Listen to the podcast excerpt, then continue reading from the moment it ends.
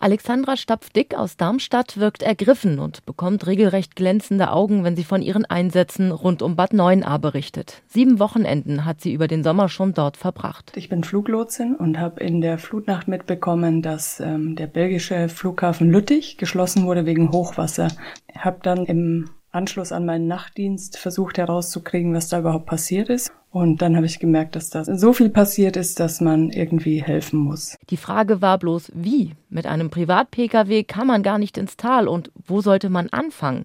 Alexandra Stapfdick ist dann über Facebook auf einen privat organisierten Helferstützpunkt gestoßen. Auf einem Grundstück von Haribo, etwa vier Kilometer von Bad Neuenahr entfernt, hatten Helfer aus der Region einen Shuttleverkehr organisiert. Anfangs nur ein paar Zelte und ein paar Kleinbusse. Mittlerweile ist das ein Riesencamp.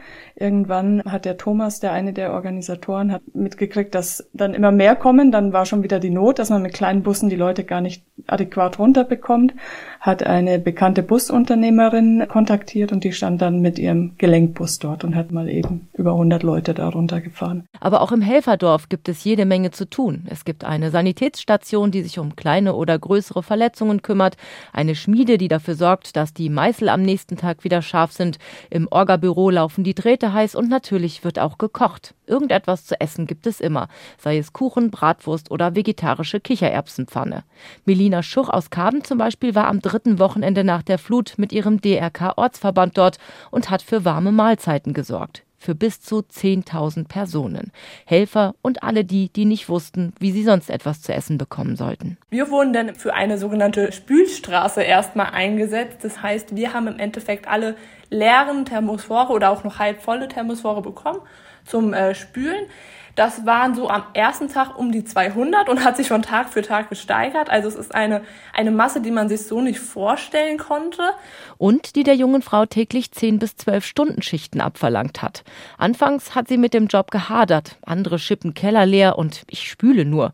Wie wichtig aber auch diese Aufgabe war, hat sie sehr schnell zu spüren bekommen. An einem Tag kam eine Frau mit ihrem Ehemann vor unsere Unterkunft ja, der Gänsehautmoment, wo ich jetzt schon wieder Gänsehaut bekomme, war wirklich, dass die Frau hat die Hand auf unsere Schulter gelegt und hat gesagt, sie hat noch was gut äh, bei dem lieben Herrn im Himmel und wünscht, dass wir alle in den Himmel kommen. Also das kann man nicht beschreiben, was für ein Gefühl das war. Unter welchen psychischen Belastungen die Menschen dort leiden, das hat auch die Fluglotsin Alexandra Stapfdick erfahren.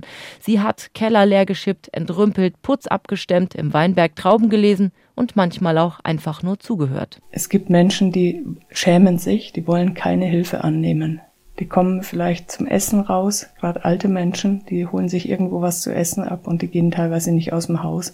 Es ist eine ganz große Hürde für die zu sagen, ja, kommt einfach. Diese Erlebnisse haben sich eingebrannt. Für die schmale Frau aus Darmstadt ist ein normaler Urlaub momentan völlig undenkbar. Das Helfer-Shuttle-Camp ist zu einer richtigen Gemeinschaft geworden. Menschen aus ganz Deutschland, aus Luxemburg, Belgien, der Schweiz und Österreich hat sie dort getroffen. Manchmal wird abends Musik gemacht, man spricht über den Tag, isst gemeinsam und kann die Ereignisse Revue passieren lassen. Es heißt, wer einmal hier war, kommt wieder. Alexandra Stapfdick kann das nur bestätigen. Sie hat sich einen Camper gekauft und ist heute schon wieder auf dem Weg zum Helfershuttle. Anderthalb Wochen Urlaub verbringt sie im Schlamm. Wo auch sonst.